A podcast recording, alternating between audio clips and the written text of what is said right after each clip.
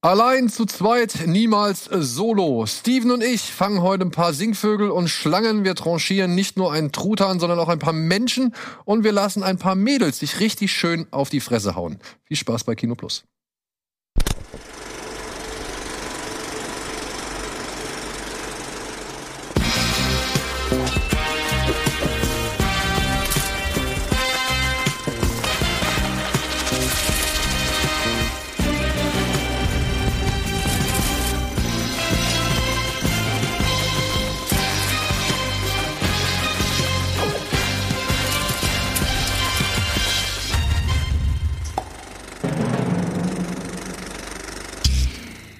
Ihr wollt ihn, ihr kriegt ihn, er ist endlich wieder da.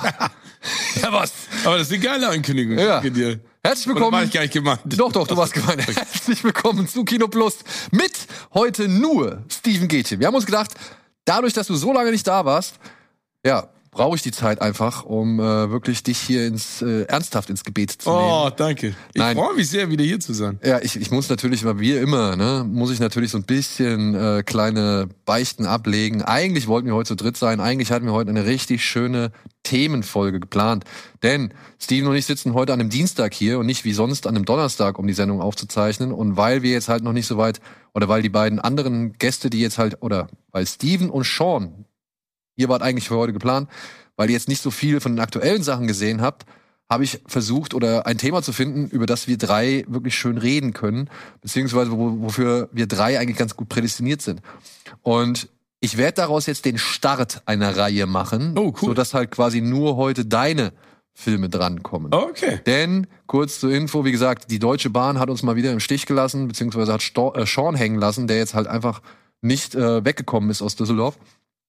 Und wir wollen heute oder wollten heute über, ja, Disneys Außenseiter sprechen, über Filme sprechen aus dem Hause Disney, von denen man vielleicht gar nicht weiß, dass die von Disney sind, die von Disney produziert worden sind, aber vielleicht ein bisschen düsterer sind, die irgendwie uns in Vergessenheit geraten sind, die ja, weiß ich nicht, so unter dem Radar laufen und man sich dann irgendwie, wenn man den Namen hört, dann doch wundert, ach stimmt, das war ja ein Disney-Film. Ein bisschen stiefmütterlich auch. Ne? Genau, also einfach so ein paar Filme, die halt in Vergessenheit geraten sind, die Außenseiter Der halt. Sohn oder die Tochter, die dann, äh, wenn Gäste kommen, das ist in Horrorfilmen immer so, dann immer am Ende so auftauchen. Ja, oder halt diese unehelichen Kinder, auf die man nicht so wirklich Bock hat. Da sprechen wir, glaube ich, später noch mal kurz den einen oder anderen Film an. Ach so, okay, ich dachte jetzt, ich habe damit was zu tun, aber ich hatte schon, ich hatte schon Angst. Nein, aber wir wollen natürlich auch ein bisschen auf aktuelle Sachen eingehen. Ich hoffe, du konntest zumindest einen Film, äh, konntest du noch mal ein bisschen in Augenschein nehmen. Den du mir gestern, äh, über den wir gesprochen haben, Ja. ich war ja gestern auch in der Bahn, mit der Bahn unterwegs und ich hatte Glück. Ne? Also ich, ich war letztens übrigens auf der Veranstaltung, das war ganz witzig, äh, da hat, ähm, äh, da hat eine Regisseurin stellvertretend äh, für ihren Kollegen den Preis entgegengenommen und hat mit ihm geschnackt und hätte irgendwie wegen seiner Dankesrede die ganze Zeit auf der Bahnfahrt geheult, weil es so so bezaubernd war. Und ich habe letztens geweint in der Bahn, weil meine Bahn fünf Minuten zu früh in Köln war. Ja, das ist auch mal ein Grund. Ja, es ist, es ist- also vor Freude. Ich hatte Freudentränen. ja, also kann ich nachvollziehen. Äh, ich glaube, mittlerweile wäre ich auch an dem Punkt, wo das, wo Ja, ich Wann ab jetzt Weihnachten, wenn die anfangen zu streiken. streiken Sie an Weihnachten? Ja, also zumindest, wenn die Tarifverhandlungen nicht klappen. Aber wir reden nicht über die Deutsche Bahn, sondern wir reden über das, was man. Wer ist denn da gerade. Chef? Was? Wer ist, Chef. Wer ist denn da gerade Chef bei der, bei der Bahn? Ich steige da nicht mehr durch. Ich Ja. das Gefühl, ist Egal, lieber Herr oder liebe Dame, strengen Sie sich an. Machen Sie Ihren Job gut Ja. und weise und sorgen Sie dafür, dass wir alle sicher in die Weihnachtsferien kommen, beziehungsweise an Weihnachten nicht so viel zusätzlichen Stress noch kriegen und in einem, eben Ihr in einem pünktlichen Zeitfenster von so plus minus 20 Minuten. Hey, und wenn es da draußen Leute gibt, die diese Petition, sage ich mal, mit unterstützen würden, ne, dass man die Bahn eigentlich nur noch nach Leistung bezahlen sollte, dann wäre ich, glaube ich, ein deutlich glücklicherer Mensch. Ja, ich, äh, ich meine, da bauen wir jetzt ein Riesenthema auf. Ne? Ich glaube, dass, also ich finde es schon, zeitweise muss man ganz ehrlich sagen, also ich, ich treffe nur nette Menschen in der Bahn, ne? also FahrkartenkontrolleurInnen, die da im Bordrestaurant arbeiten, die, die sind immer extrem hilfsbereit, die verzweifeln, glaube ich, selber an der Eben, Situation. eben, eben. Und logistisch ist das natürlich auch ein Monster. Also das muss man sich mal überlegen, ne? Ja, aber was ist dann, also ich meine, wenn man doch sagt, logistisch ist es ein Monster und das streite ich gar nicht ab, Ja. dann muss man vielleicht aber auch sagen, Hm, vielleicht ist diese eine Firma diesem Monster nicht mehr gewachsen. Ja, ich, ich, Vielleicht, das spielt so, ich will auch gar kein, ich bin jetzt nicht der, der Deutsche Bahn Verteidiger, weil ich selbst häufig genug daran scheitere, dass ich von A nach, nicht nach B komme oder von A über, Irgendwann nach über B W nach D nach B komme. Aber ähm, ich glaube, das ist, äh, ich glaube, da, da spielen so viele Faktoren. Ne? Das, das Schienennetz ist äh, im Arsch, muss modernisiert werden. Jetzt habe ich gehört, nächstes Jahr äh, die Strecke Hamburg-Berlin, die ja eigentlich zwei Stunden dauert, wird umgeleitet und dauert dann drei Stunden, weil die zeitweise irgendwelche anderen Sachen machen müssen. Aber du. Genau. Ja, Willkommen bei Fernverkehr Plus steht da. Äh, deswegen wir reden jetzt über Kino Plus und über das, was wir besprechen wollen. Ja, was hast du denn abseits äh, der Sachen, die wir vielleicht hier heute noch thematisieren, äh, so gesehen? In Boah, ich habe eigentlich ehrlich gesagt ziemlich viel geguckt in der letzten ja? Zeit. Ja, ich habe die Therapie geguckt. Äh, die Fitzek-Geschichte. Ich habe äh, Deutsches Haus geguckt, die Disney Plus-Serie. Ich war, ähm, oh, ich überlege gerade auch Kinofilme, Streaming, ich weiß gar nicht. Also wir, wir haben uns so lange nicht gesprochen. Also ähm, ich bin relativ gut up to date, aber ich bin jetzt auch ganz viel Streaming-mäßig unterwegs gewesen. Ja, das letzte, was wir, sag ich mal, was wir beide ja an Filmen besprochen haben, das war ja Killers of the Flower Moon. Ja. Und seitdem ist ja schon ein bisschen was passiert. Ja, das stimmt. Also meinst du jetzt, äh, also ich, also es gibt so viele Themen, ne? Streik müssen wir mal drüber sprechen, vielleicht auch gleich das mal aufdröseln, was das bedeutet. Ähm, ja, und dann hast du mir diesen äh, Film empfohlen, den ich gestern angeguckt habe in der Bahn, äh, auf den ich nie gekommen wäre. Äh, Bottoms heißt der. Ja, warte, da reden wir gleich. Achso, okay, reden wir gleich drüber. Äh, wie war Deutsches Haus? Ähm, ich muss ganz ehrlich sagen, äh, ich, also Nummer eins finde ich es geil, dass Disney Plus den macht, ne? Weil das ja. erwartest du ja nicht, ne? Das, äh, also von der Annette Hess, der der jetzt äh, Weißensee gemacht, Kudam, die ganzen Sachen, wärst du jetzt eher beim öffentlich-rechtlichen. Deswegen finde ich cool, dass ein Streamer sowas macht, so eine lokale Produktion. Die Story ist natürlich Wahnsinn, ne? Du kannst das ja auch äh, im Internet nachlesen. Das ist ja äh, der erste deutsch-deutsche Auschwitz-Prozess ne, von 1963 in Frankfurt ähm, ich finde die Storyline cool. Ich meine, die Besetzung ist mega. Engelke dabei, Berben dabei, Lauterbach dabei, von der Gröm dabei, Tambrea dabei und die Katharina Stark spielt die Hauptrolle. Ich finde die Serie wirklich gut. Ich habe schon mal gesagt, ähm, einige der Sets finde ich nicht gut. Ne? Also das sieht mir zu sehr nach Set aus. Das passt, fällt so ein bisschen raus. Aber das ist schon echt ein beeindruckendes Thema und ich glaube vor allen Dingen auch ein leider Gottes ja auch ein aktuelles Thema in vielerlei Hinsicht. Ne? Es geht ja auch um das Thema Vergessen, es geht um das Thema Aufarbeitung, es geht auch um das Thema Realisieren, dass wir schon mal äh, auch in der Geschichte an, an vielen schwierigen Punkten waren und äh, wir uns ja gesellschaftlich, weltpolitisch ja auch in in nicht schöne Gefilde gerade bewegen. Hm, ja. ähm, also ich fand, ich, ich fand die wirklich beeindruckend. Und ich fand also auch schauspielerisch wirklich gut. Das Einzige, was mich gestört hat, waren einige Sets. Und diese Fitzek-Serie? Meine Frau hat sich die, glaube ich, auch angeguckt. Ähm, da fand ich den Production Value großartig. Also wirklich geil umgesetzt, geil gedreht, geile äh, Kulissen, also vom Bild her visuell, visuell super umgesetzt. Ähm, ich kenne, ich kannte die Geschichte nicht, ne? Also ich glaube, wenn du das Buch gelesen hast, dann hast du keinen Bock auf die Serie, weil es schon ganz viele Twists und Turns gibt. Ähm, den Hauptdarsteller mag ich sehr gerne. Äh, der, der finde ich, hat seine Rolle wirklich gut gespielt. Ähm, seine Ehefrau habe ich überhaupt nicht verstanden. Also die, die also, akustisch oder menschlich? Äh, nee, also warum sie so spielt, wie sie gespielt hat. Also ich unterstelle jetzt nicht, dass sie eine schlechte Schauspielerin ist, aber sie ist halt die fürsorgliche Mutter, aber kommt eher wie so eine kalte Eishexe rüber. Hm. Und dann gibt es eine Figur, auf die er trifft in seinem Ferienhaus, die spielt drüber. Also die ist mir zu viel gewesen. Hm. Aber auch wichtig für die Geschichte. Also ich fand die gut. Ich habe mir die jetzt angeguckt. Liebes Kind habe ich gesehen. Äh, die ist halt so sensationell erfolgreich ja, gewesen, ne? Eine geile Serie. Ja? Also muss ich ganz ehrlich sagen, super wirklich spannend, äh, von vorn bis hinten, toll gespielt, geiler Aufwand, auch die Dimension. Und da habe ich auch gedacht, wow, das ist richtig cool. Also von allen drei Serien ist Liebeskind an meiner Eins, ja. Deutsches Haus an der Zwei und Therapie an der Drei. Hm. Ja, klingt auch ganz gut. Genau.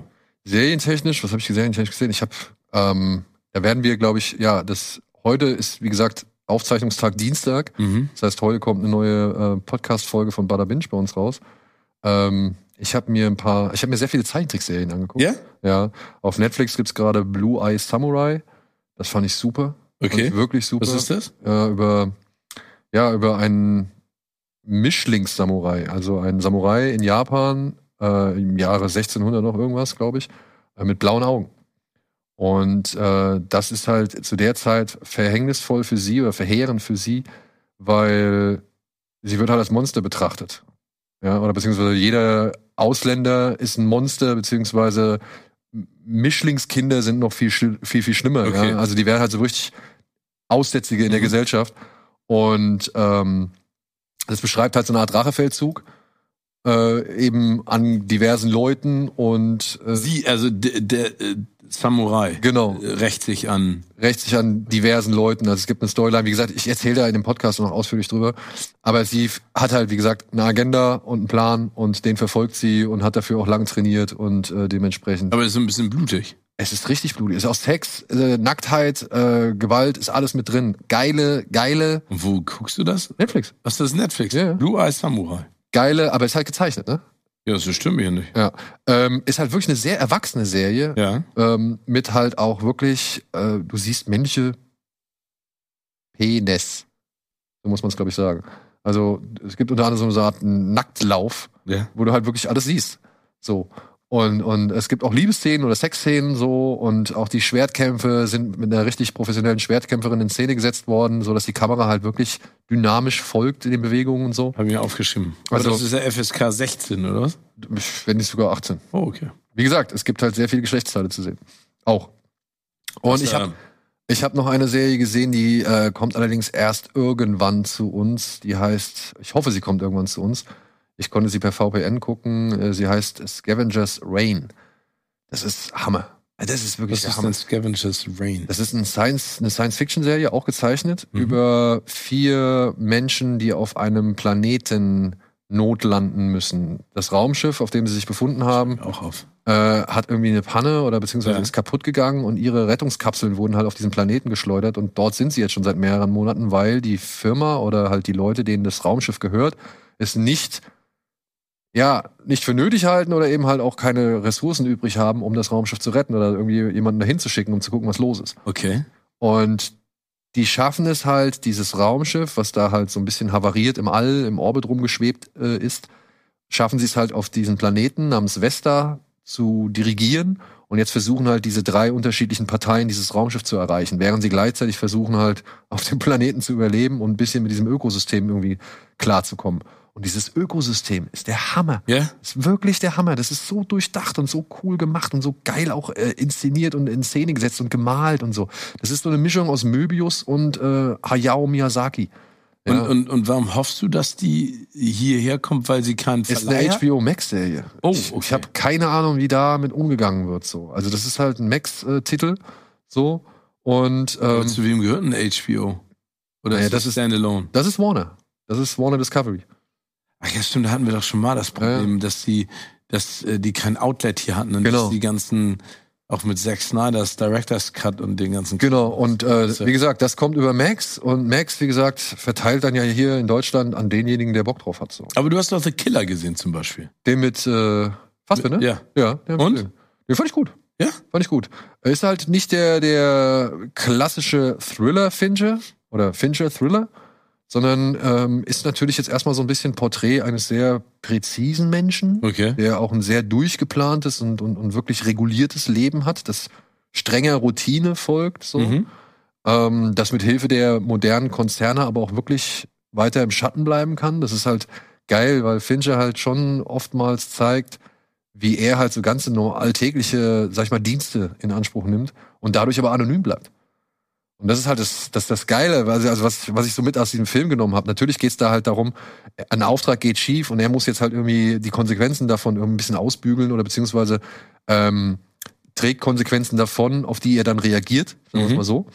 Und das ist so der, der Kernpunkt und man stellt halt irgendwann im Laufe des Films fest, okay, er ist A, nicht so eiskalt, wie er vorgibt zu sein und B, hält er sich auch nicht so streng an seine ganzen äh, Also- Prinzipien und Regeln, äh, wie er es eigentlich machen müsste, wenn er halt wirklich. Also ist er nicht der David Beckham der Killerszene. Naja, er ist schon sehr. Aber ich wa- weiß warum, ne? In der, in der, in der Doku über David Beckham Ich habe da nur kurz ja, reingeguckt. sieht man ja, wie er alles stringent nach Farben ordnet und auch im Kühlschrank Ja, aber zahlt. so ein Typ ist er, ja. Okay. So ein Typ ist er. Also das würde ich dem auch, sag ich mal, äh, zutrauen. Das kriegt man aber halt jetzt nicht so mit. Allerdings kriegt man so ein paar ähm, Details mit von seinem, sag ich mal, Arbeitswerkzeug. Mhm. Und wie er sein Arbeitswerkzeug, beziehungsweise alles, was er so zum Arbeiten braucht, organisiert hat zum Beispiel. Okay. Und das ist, das kommt dann schon wieder so einem David Beckham nahe, wenn du dann halt irgendwie so eine Plastikbox siehst, in der dann halt wirklich 15 verschiedene Nummernschilder aufgereiht sind und sowas, ja. Also so, so, wo du halt merkst, Alter, wie viel Zeit hat der denn da bitte schon? Also ist ein bisschen autistisch veranlagt, insofern, dass er. ja, oder halt Hardcore akribisch, Okay. so, ne? Also, Aber ich habe ich hab jetzt gelesen, das ist ja, glaube ich, auch gerade wieder das große Thema mit, mit äh, hier ähm, Assassins. Es gibt einen Film mit dem Greg Powell, äh, wo er auch ein Killer spielt. ach so, ja, Hitman, den habe ich auch schon gesehen. Oh, Allerdings äh, weiß ich. ich- habe gehört, dass der gut sein soll. Der ist lustig. Ich weiß allerdings ehrlich gesagt nicht, ob ich schon über den reden darf. Ist das Linkletter? Linklater, genau. Ja, genau. Ja. Okay, dann red nicht drüber, weil darüber habe ich nur gelesen und das hat mich total äh, angefixt, weil der Paul, ich fand den Top Gun Maverick echt gut. Ja. Ähm, und ich habe nur gelesen, äh, dass das so, so ein bisschen so auch so eine äh, Comedy Romance ist, ne? Also, Ja, vor allem hat er sich meiner Ansicht nach bei Tom Cruise schon so ein bisschen was abgeguckt, um gewisse Rollen in diesem Film zu verkörpern, die er da in diesem Hitman verkörpert. Ah. Ja, ist schon, ist schon, wie gesagt, es geht halt darum, dass er, er, ist, er arbeitet eigentlich für die Polizei und weil irgendwie ein Notfall am Mann ist, muss er einmal so eine Art Lockvogel beziehungsweise so ein Impersonator spielen oder beziehungsweise er muss halt einen Auftragskiller spielen, um halt denjenigen, der diese Dienste des Auftragskillers in Anspruch zu nehmen oder nimmt oder nehmen möchte, ähm, überführen zu können. Mhm. Und das macht er halt ständig. Das ist sein Job. Er ist so gesehen eine Art Schauspieler für Okay. irgendwelche Leute, die halt inhaftiert werden sollen. Und äh, dafür benutzt er halt verschiedene Personas. Und wie gesagt, da hier und da meine ich Äh, auch eine gewisse Tom ja ein- Okay. ja gut, aber dann, dann Ja. das halt. Gut. Aber ey, komm, wenn wir schon bei den ganzen Sachen sind, äh, Mhm. die wir jetzt irgendwie gerade zuletzt gesehen haben, dann lass uns doch mal jetzt hier vielleicht schnell auf diese ganzen Kinostarts ab, äh, die, die abarbeiten. Dann Ja. können wir uns danach in. Ruhe nochmal über ein paar andere äh, Sachen unterhalten. Deswegen gibt's jetzt hier einmal bitte unsere Neustarts für diese Woche.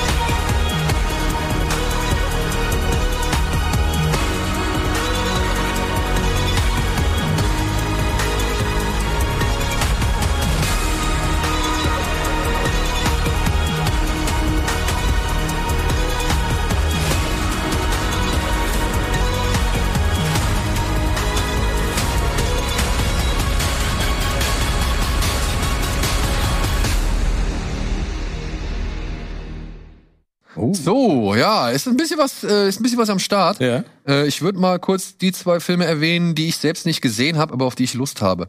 Der eine heißt ähm, Die Bologna-Entführung, geraubt im Namen des Papstes und basiert auf einer wahren Geschichte.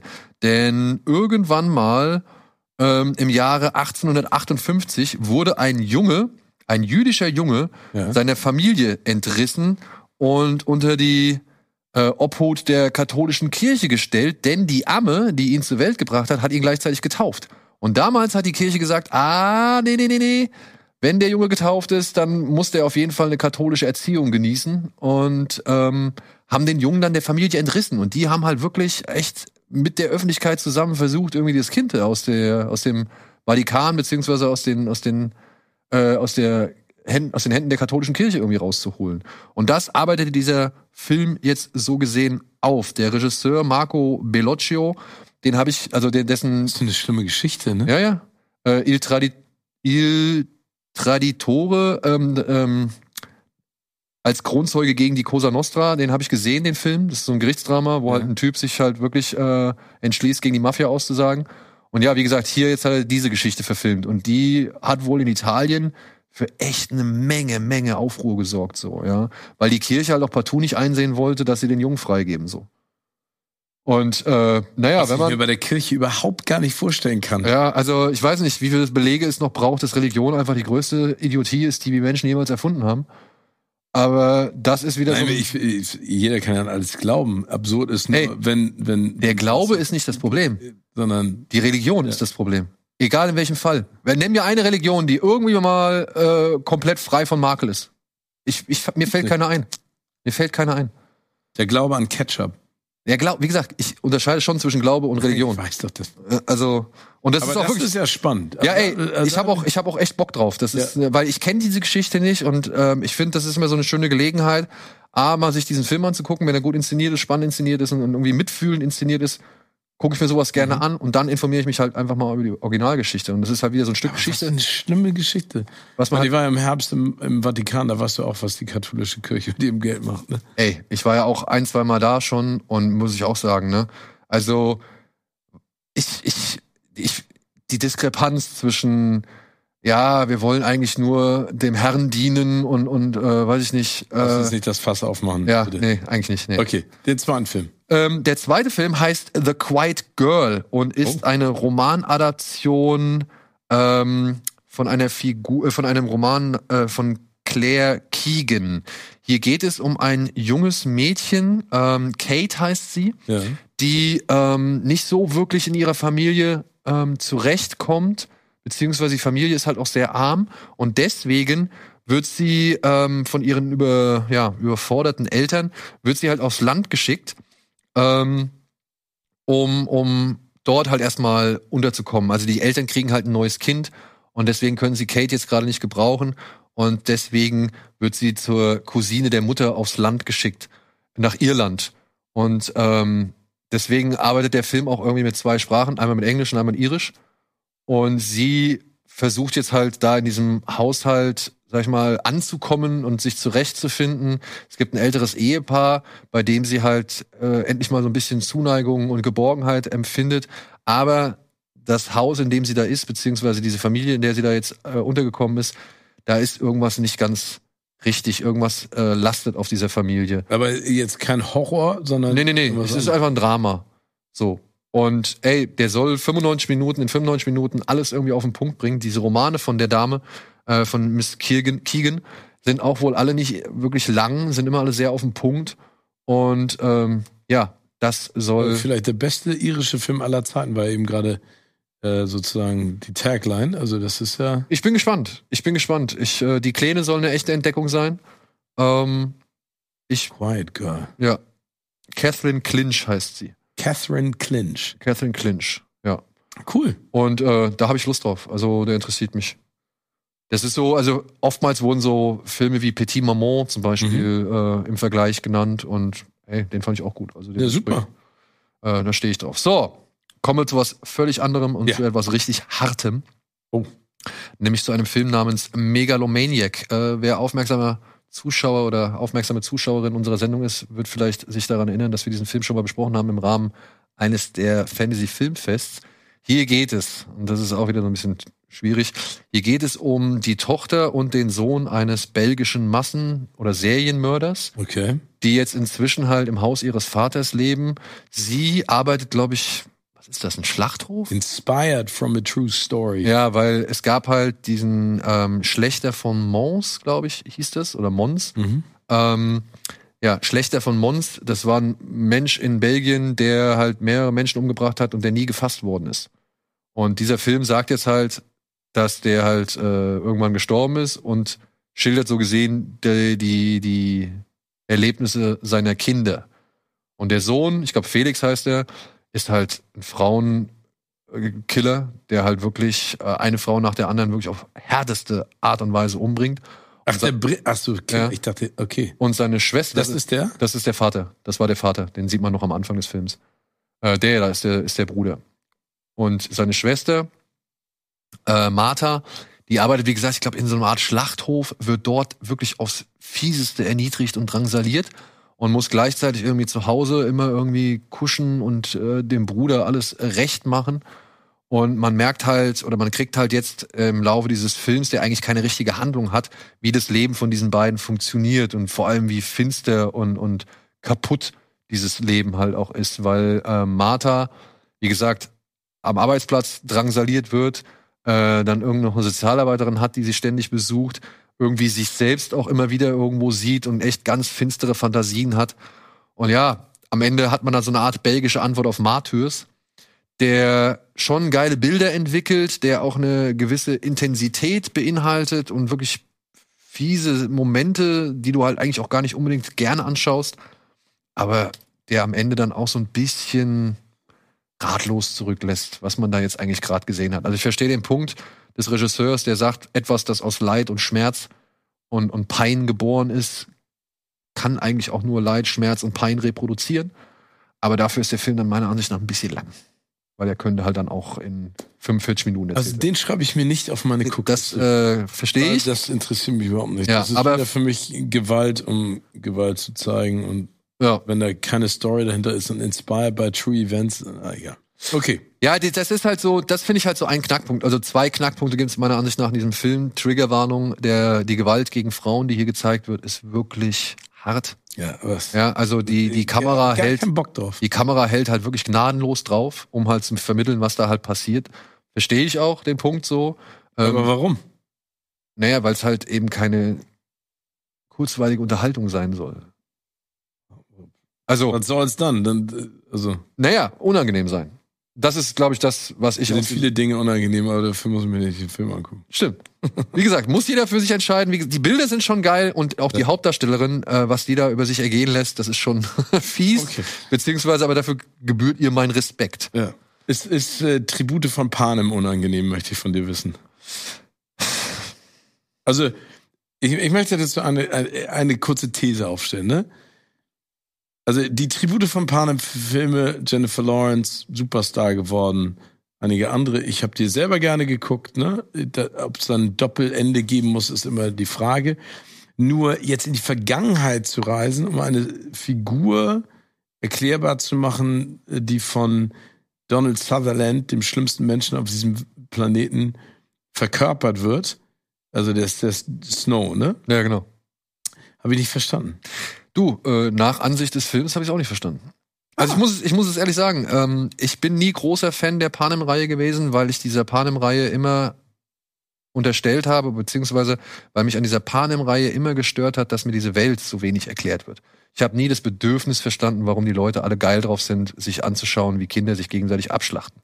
Warum das zu einem, ja, kann ich absolut nachvollziehen. Das ist ein richtiges Argument. ja, warum das zu einem, einem Happening gemacht wird. Jason Warum? Schwartzman, Ja, genau. Der spielt jetzt so den Vorgänger von Stanley Tucci, so gesehen. der macht doch gar nichts. Wie kommt der in so eine Produktion? Der macht doch sowas nie. Der macht doch höchstens Wes Anderson. Vielleicht war das Geld gut genug. Achso, okay. Ich weiß es nicht, keine Ahnung. Ähm, ja, also, Viola Davis auch schon wieder. genau, ist auch mit dabei. Ja, wir lernen halt hier den jungen, oh, der hat so einen komischen Namen. Ähm, auf jeden Fall lernen wir den jungen Präsident Snow kennen, der schon ja als Kind mitkriegt, dass sein Vater als Rebell abgestempelt wurde und ich glaube sogar hingerichtet wurde. Mhm. Ähm, das ist aber nur ein kurzer Teil der Geschichte, vielleicht zwei, drei Minuten. Und dann lernen wir ihn halt jetzt äh, so da in diesem etwas älteren äh, Status oder in diesem älteren Zeitpunkt kennen. Und er versucht zwar weiterhin nach außen hin der reiche, wohlhabende, wohlgebildete und so weiter Schnösel zu sein, aber seine Familie ist eigentlich relativ verarmt. Hat es aber trotzdem noch geschafft, ihn da auf dieser Eliteschule zu halten. Und Jetzt ist es erstmals so, weil die Quoten auch oder das Interesse an diesen Hunger Games gesunken ist. Es sind die zehnten äh, Hungerspiele, die jetzt anstehen. Jetzt wollen sie eine Neuerung machen und haben halt gesagt, ach so, ähm, okay, die Abschlussklasse dieser Schule da oder dieser Uni, die wird jetzt äh, dazu auserkoren, für diese Tribute der Mentor zu sein. Also er wird jetzt quasi das, was Woody Harrelson damals für Für Jennifer Lawrence. Jennifer Lawrence war. Und seine Klassenkameraden und Kameradinnen werden halt für andere ähm, Teilnehmer an den Spielen aus den anderen Distrikten. Und er kriegt natürlich die junge Dame aus dem Distrikt 12 ab. Ähm, eine ja, wie soll ich sagen, vogelfreie, eine, eine umherziehende, die eigentlich, ja, so eine Freigeistige, die halt auch äh, zu so einem entsprechenden ein, fahrenden, ein Hippie. ja, ein, ein, zu, ja, zu diesem Aber soll ich dir ganz ehrlich was sagen? Du hast mich jetzt schon verloren. ja, Also ich danke dir, dass du das so zusammenfasst, aber ich denke gerade so, boah, warum sollte ich mir das rein? Ich, ich hab's, haben. ich hab's halt ehrlich gesagt auch nicht verstanden, weil ich finde, äh, dieser junge Snow, den wir hier kennenlernen, ja, der mag vielleicht als Kind mal noch unschuldig gewesen sein, als er erfahren hat, dass sein Vater irgendwie ein Rebell ist und von der Staatsmacht gejagt wird. Ähm, aber das sehe ich dann für zwei Minuten und dann sehe ich ihn schon als Älteren, der halt nicht akzeptieren will, dass er eigentlich nicht mehr zu diesen Kreisen gehört, zu denen er unbedingt hingehören will. Und man muss sich dann auch fragen, jemand, der so sein möchte, wie all die Arschlöcher, die um ihn rum sind, warum soll ich den cool finden? Und das ist genau der Punkt. Ja. Aber, das, aber das ist, ist das der Auftakt zu einer neuen Reihe? Ich hoffe nicht. Also mir reicht dieser Film. Ich brauche jetzt keinen weiteren. Nee, nee, aber, aber ist das die Idee dahinter? Weil ich frage mich, warum macht man ein Prequel, das 64 Jahre davor, keine Ahnung. Also ich 180? könnte mir, ich könnte mir vorstellen, dass da noch ein weiterer Teil folgen wird, Mhm. denn sie lassen am Ende schon noch so ein paar Sachen offen, ähm, die auf die man aufbauen könnte. Oh, Mann, ey. Aber ja, ich sag mal so, wenn das jetzt als Erklärung dienen soll, warum ein Mensch, der vorher unsympathisch und auch schon fast ein Arschloch war, jetzt halt wirklich am Ende völlig unsympathisch ist und ein Arschloch bleibt, bis zum Ende dieser Yeah. vier Filme, Ja. dann muss ich sagen, haben sie noch nicht mal die Aufgabenstellung von den ersten Star Wars, also von den Star Wars Prequels irgendwie hingekriegt, so, ne? Weil da hatte ich jemanden, der war einmal unschuldig und ich habe ihn noch eine Zeit lang verfolgen können, um zu sehen, wie er nach und nach Wie er irgendwie beeinflusst und korruptiert wird. Aber hier muss ich sagen, dieser Snow, der ist so ein Widerspruch in sich eigentlich, was ja eigentlich eine spannende Figur sein kann. Aber Mhm. nichts, was er macht, fand ich irgendwie richtig nachvollziehbar. Weil Also in der ursprünglichen, äh, in den ursprünglichen vier Filmen oder jetzt in jetzt in den Filmen. So, weil auf der einen Seite, er ist halt verantwortlich für Rachel Segler, Mhm. die auch nur im Film dabei ist, weil sie singen kann. Ja, die singt halt die ganze Zeit und das ist nochmal eine, also hat so eine entscheidende Funktion auch für die, für die Hungerspiele und so. Und ey, alleine das ganze Thema mit den Schlangen, das ist so umständlich auf den Weg gebracht. Das finde ich halt alles, ähm, es ist Also deswegen heißt es uh, The Ballad of Songbirds and Snakes. Ja, weil, weil sie halt schon sagt, dass sie mit ihren, mit ihrem Gesang schon geschafft hat, Schlangen irgendwie so zu hypnotisieren. Und das wird im Laufe des Films nochmal ein Thema werden. Aber ich muss sagen, das wird sehr umständlich in die Wege Aber geleitet. gibt's, also gibt's denn dazu Bücher? Es gibt ein Buch, ja. Aber Also- das ist im Nachhinein geschrieben worden? Das ist im Nachhinein geschrieben worden. Nach dem ich Erfolg glaube, ja, des nach dem, Films, okay. nach den, ich glaube auch nach dem Erfolg des, der Bücher, ja. Auf jeden Fall, wie ich es richtig verstanden habe, wurde die Autorin vom Verlag angesprochen und gedrängt, bitte mach doch noch mal ein weiteres Buch. Und dann hat sie halt diese Prequel-Geschichte gemacht. Ob das so hundertprozentig stimmt, kann ich nicht verbriefen. Ich, ich würde mich jetzt auch nur auf diesen Film konzentrieren. Er sieht teilweise schon gut aus. Er fährt eine Menge Ja, in Deutschland an einigen Genau, der ist in ne? Babelsberg und, und NRW gedreht worden. Und ich finde, es kommt dem Film auch ganz, also relativ zugute durch diese Industriekomplexe, die man zum Beispiel manchmal sieht und so. Das macht schon optisch was her. Ich finde auch so manche, sag ich mal, Großaufgebote, wenn dann irgendwie zum Beispiel gezeigt wird, wie diese Hungerspiele beobachtet werden in, in der Hauptstadt. Das sieht schon auch aus und das hat auch einen gewissen Aufwand, Mhm. das will ich gar nicht in Abrede stellen. Inszenatorisch muss ich sagen, ist mir bis auf eine Kampfszene, wo die Kamera eigentlich auch nur um das Geschehen so rumkreist, ist mir eigentlich nichts aufgefallen oder hängen geblieben. Aber bleibt man denn an den Charakteren hängen? Nee. Also das ist ja das Wichtigste. Ich muss ja nicht mehr Action haben, aber, aber, aber so wie du es gerade beschrieben hast, ist das ja auch schwierig. Also ich muss ja zumindest das Gefühl haben, dass ich mit jemandem sympathisiere oder Antipathie für jemanden entwickle, damit ich mir das auch rein Ja, also wenn du Sympathie entwickelst, meiner Ansicht nach, dann ist das für Rachel Segler. Mhm. So, ne, weil die ist halt ja die, die aus zwölf äh, und, und die da reingesteckt worden ist und die halt so einen gewissen rebellischen Geist hat und irgendwie, ja, ungezügelt ist und so. Aber ihn, ich, also wirklich, ich bin weder mit dem, mit dem Schauspieler warm geworden, noch mit dieser Figur. Ja, ich Ja, find- ich meine, die Figur, also wenn etwas diesen Film ja auch getragen hat, ist es ja auch die Bösartigkeit von Donald Sutherland. Ja, aber Donald Sutherland ist halt auch ein. Schauspieler, der halt wirklich schon eine Menge gemacht hat und Ja. der weiß auch, wie er eben so eine Figur wirklich fies erscheinen lassen muss. Hier dieser junge Mann, der ja noch im Begriff ist, irgendwie ähm, werden. seine, seine, seine, ja, sein Arschlochtum zu finden, so. Ähm, der hat das nicht so drauf. Der guckt eigentlich meistens immer nur oder relativ oft einfach starr irgendwo in die Gegend und man soll irgendwie annehmen, dass da irgendwas in ihm vorgeht, aber ich muss sagen, Schade. ey, ich fand den Ja. Schauspieler nicht wirklich gelungen. Ich muss sagen, ich verstehe auch nicht, warum man dieser Figur jetzt da folgen soll. Mhm. So, also es, es hat mir letztendlich echt gar nichts gegeben. Und die Welt, wie es eigentlich dazu kommen konnte und alles, das wird auch wieder nur am Rande Ja, erklärt. aber vielleicht wäre das mal der richtige Ansatz gewesen, ne? dass man gesagt hat, wir erklären jetzt mal, warum gibt's diese Distrikte, warum gibt's diese Hunger Games, warum sind die Leute unter, unterdrückt und warum, ähm, ja. Und ich kann mir vorstellen, und ich kann mir echt vorstellen, ähm, dass da vielleicht noch ein Film kommt, weil das Drama, was jetzt Snow hier in diesem Film durchlebt hat, ist für mich nicht so, weiß ich nicht. Also. Nee, also es, ist, es reicht für mich nicht aus, um wirklich die Bösartigkeit dieses Systems zu rechtfertigen oder irgendwie darauf zu schließen, ah ja, okay, der arme Kerl. Entschuldigung. Okay. Heidewitzka.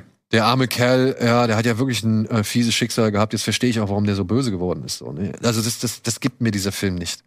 Ja. Okay. Ich gebe dem inszenatorisch ein paar, also eine gewisse Klasse und ich glaube auch, wenn Leute wirklich voll in dieser Panem-Welt aufgehen, dass sie sich darüber freuen, jetzt hier noch ein bisschen mehr zu sehen.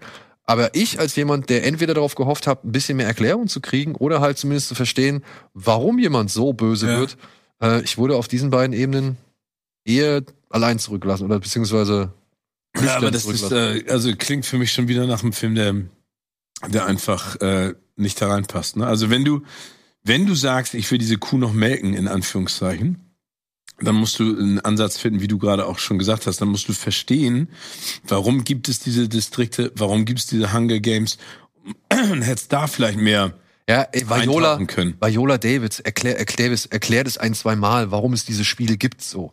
Aber weiß ich nicht, das ist wieder. Aber wäre viel spannender gewesen, wenn man herausgefunden hätte, warum sind die entstanden. genau. Das ist wieder dieses Show will- Don't Tell. Ja, also, und ich will ehrlich gesagt auch gar nicht äh, wissen, warum Jon Snow Jon Snow geworden ist. Ja, Aber du. ey. Wie, also, wie gesagt, ich verstehe jeden, der darin aufgeht. Ich fand's thematisch, inhaltlich und inszenatorisch alles eher Mau. mittelmäßig. Okay. Ja. Gut. Ähm, ein Film, der mir aber dann noch äh, ganz zum Schluss, der jetzt heute auch noch ins Kino kommt, überraschend äh, gut gefallen hat, bis auf vielleicht, sag ich mal, die letzten paar Minuten, äh, war ein Film, äh, den ich eigentlich keine Hoffnung gehegt habe. Er heißt Thanksgiving und ist der neue Ah. Film von No Leftovers finde ich einen sehr schönen Untertitel. ja, ist der neue Film von Eli Roth, basierend auf dem Fake-Trailer, den er damals für das Robert Rodriguez Quentin Tarantino Grindhouse-Projekt ach, gemacht hat. Ah, okay. Also wer, wer das mal sehen konnte, wer vielleicht die, die, das Steelbook oder die Blu-ray oder sonst irgendwie zu Hause hat, es gab zwei ähm, Grindhouse-Hommagen von Quentin Oh. Tarantino und Robert Rodriguez. Der eine war Planet Terror, der andere war Death Proof. Und in ihrer ursprünglichen Fassung waren diese Filme jeweils, keine Ahnung, 40, 50, maximal ja 60 Minuten lang und wurden ja halt hier für Europa nochmal gestreckt, damit sie als einzelne Filme ins Kino Oh, gebracht werden.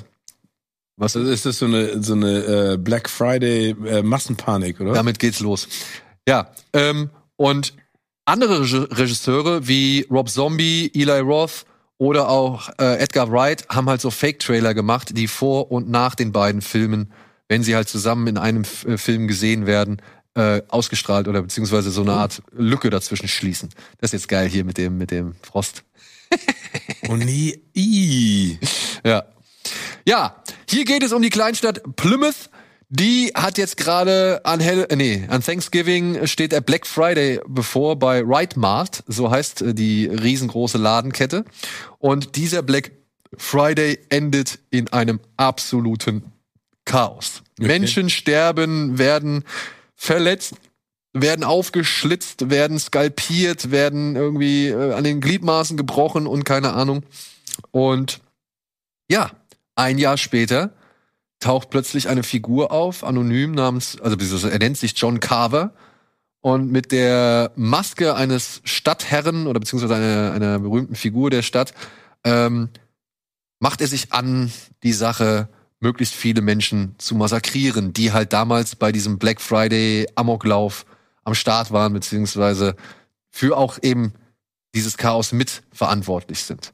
Und dann werden halt Leute wirklich schön einer nach dem anderen massakriert. Und das sieht teilweise echt sehr gut aus. Es sind sehr viele praktische Effekte, es kommen auch ein paar digitale Effekte Okay. zum Einsatz. Ähm, der Film ist leider ein Tick länger, als Ui, er sein müsste. Riesenofen. Ja, ja, da ist ein Riesenofen, auch eine geile Szene. Der, Tick ist, äh, der Film ist leider ein Tick länger, als er sein müsste. Ja, der geht so knapp 100 Minuten, würde ich jetzt mal äh, sagen. Und das ist ein bisschen zu viel. Aber ich finde schön, dass der nicht eine Sekunde ein Hehl draus macht aus dem, was er ist. Oder beziehungsweise, was er halt irgendwie sein möchte. Nämlich halt ein richtig schöner Slasher. Ähm, so ein richtiger Video-Nasty, der früher halt auf VHS rausgekommen wäre. Okay. Ja, aber jetzt halt im Kino landet. Und ich finde diesen Geist dieses Video-Nasties, obwohl es da nicht mehr so analoge, ja, so, so ein Filmkorn gibt und das alles nicht mehr so grisselig und abgeranzt ist, ähm, haben sie ganz gut übertragen auf eben das neue Setting. Aber ist es dann auch dieser klassische, sag ich mal, Nightmare on Elm Street und Pipapo Cliffhanger? Also ist, ist, ist diese Figur, also ohne jetzt zu viel zu spoilern. Du, ich sag mal so, wenn es einen zweiten Teil gibt, würde ich mich nicht wundern. Okay. und ich sage auch mal so, wenn der zweite Teil genau da weitermacht, wo der erste Ja. äh, angefangen hat, werde ich mich auch nicht beschweren. Ja. Also nur ein, ein, ein, eine Szene. Kleiner Minispoiler. Es gibt hier eine Art Parade und bei dieser Parade steht auf einem dieser Wagen steht so eine Art Schiffsbaunachbildung, der Mayflower. Okay. Und Schiffe haben ja, die, die alten Schiffe haben ja vorne immer so eine Pinne. Ja. Weißt du, also diese, diese, Ja, ja. dieser, dieser lange Stab, wo dann halt noch Segel und so dran gemacht sind. Und hier in diesem Film gibt es eine Szene, in der man sieht, was passiert, wenn so eine Pinne von so einem etwas größeren Schiff durch den Hinterkopf nach vorne aus, der, aus dem Gesicht wieder rauskommt. Und das äh, war sehr, sehr lustig. Und auch dieser, dieser Black Friday, dieser Amoklauf, ne? Das hat Eli Roth wirklich gut in Szene gesetzt. Also das ist, das ist sehr faszinierend, wie erschreckend anzuschauen so. Und es ist gar nicht so weit weg von der Realität. Also du weißt ja, ich bin ja ausgewiesener äh, Experte für Horrorfilme mittlerweile. Ähm, auch dank deiner Frau. Ähm, aber sowas äh, könnte ich mir vorstellen, mir mal anzugucken. Also, Also, so wie du es gerade sagst, also das, was ich gerade gesehen habe, ist jetzt was anderes als diesen Megalomaniac, Ja. wo, es um Gewalt geht, aus was für einem künstlerischen oder philosophischen Grund, aber das ist einfach so straight. Genau. Also wie du es gesagt hast, und das finde ich ja gut. Der will, der will nichts anderes sein als ein richtiger, schöner, Ja. klassischer Slasher, Super. in dem Leute halt doch auf sehr kreative Art und Weise teilweise ums Leben kommen. Wie gesagt, nur das Ende, die letzten paar Minuten, die waren sowohl inszenatorisch wie halt auch inhaltlich bisschen komisch einfach. Das war so. Also hat keinen Sinn gemacht? Nee, es hat nicht so einfach wirklich doof? Sinn gemacht. Es war ein bisschen doof, es war ein bisschen abgehackt vom Schnitt her und so weiter. Und irgendwie steht man da und denkt sich, okay, das war's. Dafür, dass ihr vorher so viele schöne Sachen gemacht habt, irgendwie Oh. ist das ein bisschen, Schade. bisschen weh. Aber das, ey, das Aber ist, was die Idee- aber das sind wirklich, das sind die letzten zwei, drei Minuten vom Okay, Film. aber, aber ist es ideenlos oder ist ja, es ist so? ideenlos. Okay. Also es steht halt in einem schlechten Verhältnis zu dem, was du vorher gesehen hast. Schade. Ja. Und das fand ich auch ein bisschen schade. Okay. Aber ich bin gespannt, was noch passiert und ob noch was passiert. Okay. Ja.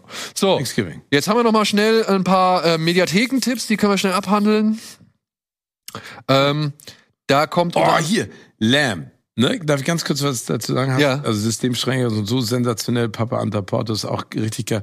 Lamb. Ich habe nur den, den Trailer gesehen und den fand ich so verstörend, dass ich gesagt habe, das will ich mir gar nicht angucken. Nee, guck dir den mal an. Der ist in Ordnung. Also es ist natürlich eine verstörende Situation, aber das, was da gezeigt wird, also es geht Ja. hier um einen, einen Mann und eine Frau, die halt wirklich da in Island, glaube ich, ist es, in der absoluten Einöden leben, versuchen Kinder zu kriegen und naja, sie kriegen irgendwann ein Kind, aber es ist nicht das, was sie sich vorgestellt haben.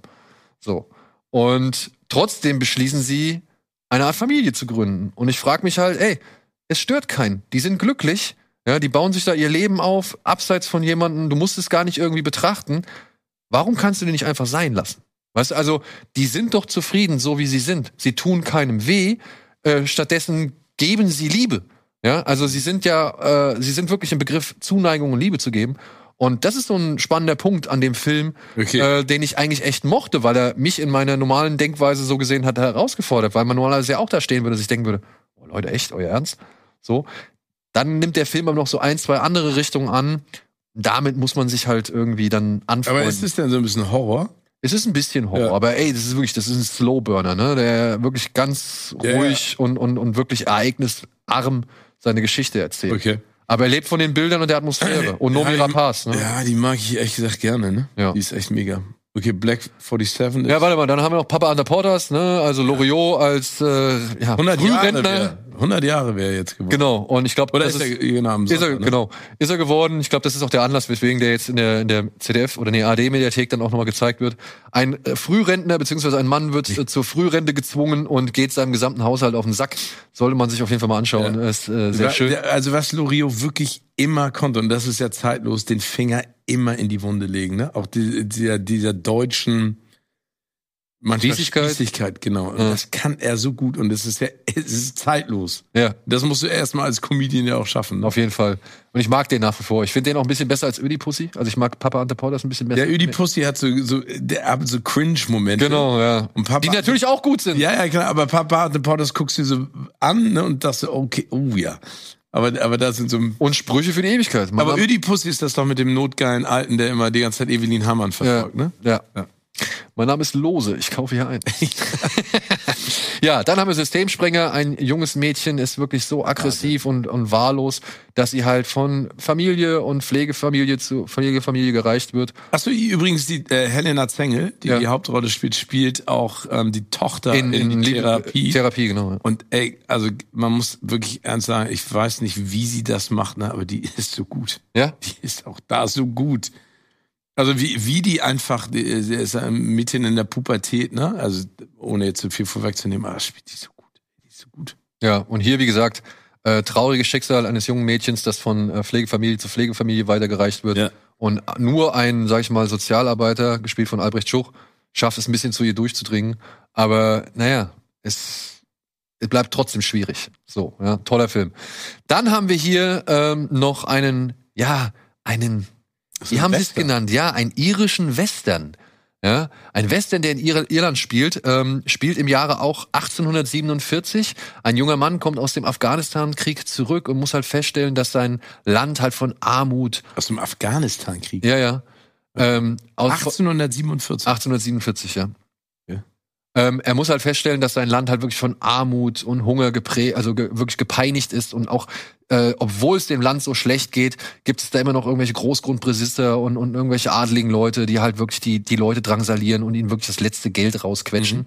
Und dieser Rückkehrer, dieser Kriegsheimkehrer muss halt feststellen, dass seine Familie halt darunter äh, teilweise ums Leben gekommen ist, beziehungsweise daran zugrunde gegangen ist. Und deswegen beschließt er sich jetzt zu rächen. Ich weiß nicht, wie der Film ist. Ich habe noch nicht gesehen. Ich fand die Geschichte aber interessant. Ich fand auch halt eben sowas sieht man halt auch nicht häufig so. Also das ist eine Zeitepoche beziehungsweise irgendwie ein Abschnitt. Davon habe ich noch nie gehört. Das sind, und dann auch die Idee, dass man in Irland so eine Art? Rache-Western erzählt so. Ist das Barry Keon? Hier? Ja, stimmt. Ja, ist er. Ja. Keon oder Kia. Jim Broadbent ist auch dabei. Ja. Jetzt sehe ich das gerade. Und ähm, ähm, Hugo Weaving. Oh, Hugo Weaving spielt einen Militär, also seinen ehemaligen Vorgesetzten mit von Bart, dem, ne? Ja. Weil sonst sind seine Gesichtszüge, glaube ich, zu markant. Ja, der spielt den ehemaligen Vorgesetzten von diesem Fini, äh, so heißt die Hauptfigur, und der wird halt äh, angesetzt, ihn zu jagen. Hör mal auf. Wie Ja. gut. Gibt's in der ZDF-Mediathek. Und dann gibt's in der Arte-Mediathek, das hab, war letzte Woche leider ein bisschen zu spät reingekommen, äh, gibt es jetzt äh, von einem wirklich, wirklich berühmten und, und äh, stilprägenden japanischen Regisseur namens Yasujiro Ozu, gibt es jetzt zehn Filme. Und deswegen habe ich mal einen seiner bekanntesten, Die Reise nach Tokio, ähm, hier rausgepickt. Wie gesagt, zehn Filme von dem Typ, der gilt in Japan als neben Kurosawa und so, ist Ja. es wirklich mit die Koryphäe. Was steht denn hier oben? Äh, das weiß ich leider nicht. Aber ich könnte mir vorstellen, dass das so ein bisschen die Inhaltsangabe ist. Das geht um zwei ältere Menschen, die kommen nach Tokio und stellen halt fest, dass ihre Kinder gar keinen Bock auf sie haben Oh. und stattdessen sie sogar noch irgendwo in so eine Art Baderestaurant oder, oder Kurort irgendwie abschieben und so. Und ähm, ja, in dem Film passiert eigentlich nichts. Aber es geht halt um das, was unausgesprochen ist oder welche Floskel man so sagt und so. Und das, davon lebt dieser Film. Hast du mal gehört, in Anlehnung jetzt an die älteren Menschen, die abgeschoben werden, es gibt doch angeblich irgendwo in Los Angeles, in Calabasas, so ein Altersheim für alternde Regisseure und äh, äh, Drehbuchautoren und sowas, die da anscheinend noch weitermachen. Also so richtig so die, die Grand, die äh, goldene Elite. Hast du davon mal gehört? Nee. Aber das ist cool, weil Ja. Wäre ja eigentlich vielleicht mal so ein, ich weiß nicht, schiebt mich dahin ab. Ja, also ich glaube, ich glaube, dich da als Filmnerd dran zu werfen wäre sehr spannend. Ja, so. Und dann haben Noch wir mehr. noch, dann haben wir noch zwei, äh, drei Streaming-Tipps. Unter anderem hat Crunchyroll jetzt endlich Suzume ins Programm genommen. Hier geht es um ein junges Mädchen, die in einer verlassenen, ich glaube, was ist das? Freizeitbad oder Freizeitpark-Ruine einer Tür findet. Die steht da einfach. Und ähm, naja, sie holt einen Stein, der vor dieser Tür ist, holt sie aus Versehen raus und dadurch kommt es zu verschiedenen Ereignissen. Ähm, dieser Stein verwandelt sich in eine Katze und äh, rennt davon. Was normal ist. Und äh, plötzlich tauchen mehrere Wetterphänomene auf und äh, es gibt noch einen jungen Mann, der sich in einen Stuhl verwandelt, wenn ich es noch richtig in Erinnerung habe. Äh, dessen Umkehr möchte Macht sie er dann natürlich einen jetzt, Stuhlgang? er macht sehr viele Stuhlgänge. Und vor allem mit drei Beinen. Ja. Aber Oh. ey, schöner Film ist von Makoto Shinkai, Okay. der auch Your Name gemacht hat und Weathering with You und äh, hat mir wieder sehr, sehr gut gefallen. Die Brut. Die Brut läuft auf Mubi, ein David Cronenberg Frühfilm. Ja, es ist wieder Body Horror. es geht hier um äh, eine Frau, die wird in eine Klinik gebracht und irgendwie passieren merkwürdige, Eigen, äh, mer merkwürdige Ereignisse und plötzlich kommen so kleine, kleinwüchsige Wesen an, die äh, mehrere Menschen im Umfeld halt dieser Frau umbringen, unter anderem ihre Familie oder aber auch die Lehrer ihrer Tochter. Und der Mann von ihr, der Nola heißt sie, versucht jetzt halt rauszufinden, äh, was es damit auf sich hat. Ist ein typischer Hast du Cronenberg- David Cronenberg mal getroffen? Leider nicht. Leider nicht. Ich würde mal gerne wissen, was der so raucht. Oder isst. Ja. Oder Oh. wie der lebt. Ne? Also ist er so wie der Giga, der alles in schwarz und so, so alle so, so Aliens hatte. Was macht der? Oder lebt er in so einem pinken, grünen Haus oder Vielleicht lebt er gerne auch, an der frischen Luft? vielleicht lebt er auch ganz normal. Vielleicht lebt er auch im Souterrain. Vielleicht. Aber Ohne Fenster. die Brut kann ich auf jeden Fall empfehlen. Ah, ja, das, Ist ein fieser Film. Oh, ey, wir werden niemals da. Also ich, ich liebe dich und du bist ein, ein sehr guter Freund, aber dafür hasse ich dich. Okay. Ein Quatsch. Gut, aber ich Muss hoffe, ich sagen, das ist nicht meins. Ich hoffe, du wirst mich jetzt nicht äh, für den nächsten Film hassen. Nein. Der sollte eigentlich mal ins Kino kommen, kommt jetzt aber nicht ins Kino. Schade. was irgendwie echt ein bisschen kacke ist oder beziehungsweise echt ein bisschen schade ist. Ähm, denn es ist ein echt schöner Film von Emma Seligmann. Ähm, die hatte schon einen anderen Film gemacht, den ich gesehen habe, der heißt Shiva Baby. Der hat es auch nicht zu uns richtig geschafft. Okay. Ja, und war auch mit eben äh, Rachel Semnot, Semot, Sem, Zenot, Entschuldigung, Rachel Zenot. Ja. Äh, das ist diese PJ, hier sie Ja. ähm, in der Hauptrolle. Und hier äh, hat sie jetzt einen neuen Film, der kommt jetzt zu Amazon Prime. Er heißt Bottoms und handelt von zwei, darf man das so sagen, von zwei notgeilen queeren Mädchen, Ja, das kann man, finde ich, im Kontext sehr gut sagen. ja, die halt in ihrer Schule Das, ist eine, kein- das ist ja so. ja, Ne? Also, äh, die in ihrer Schule eine Art Fight äh, Club ins Leben rufen, um ja ihre jeweiligen Schwärme irgendwie für sich zu gewinnen. Und daraus entsteht ein Film, bei dem ich gestern wirklich mehrfach laut gelacht habe. ja. Und ich finde, also, also wir haben ja jetzt schon häufiger drüber gesprochen, über originäre Stories, auch den Mut, mal was anderes zu machen. Äh, vielleicht auch mal so ein bisschen die so ein Vibe und Gefühl mitzukriegen, worum es auch so geht, ne? Und ich finde, das ist so eine, das, das hat ganz viel, also ganz viel Charme. Das ist jetzt, ich sag mal, wenn du das liest, würdest du nicht sagen, okay, das packe ich auf meine Watchlist ganz nach oben. Aber wenn du das guckst, da hast du viel Freude dran. Also Ja. weil die Charaktere einfach echt geil sind. Die Story ist, äh, man sagte mir erstmal, man durchgeknallt, aber passt ja total zu dem, was sie wollen. Ne? Also ist ja richtig zielführend. Also es ist durchgedreht, aber zielführend.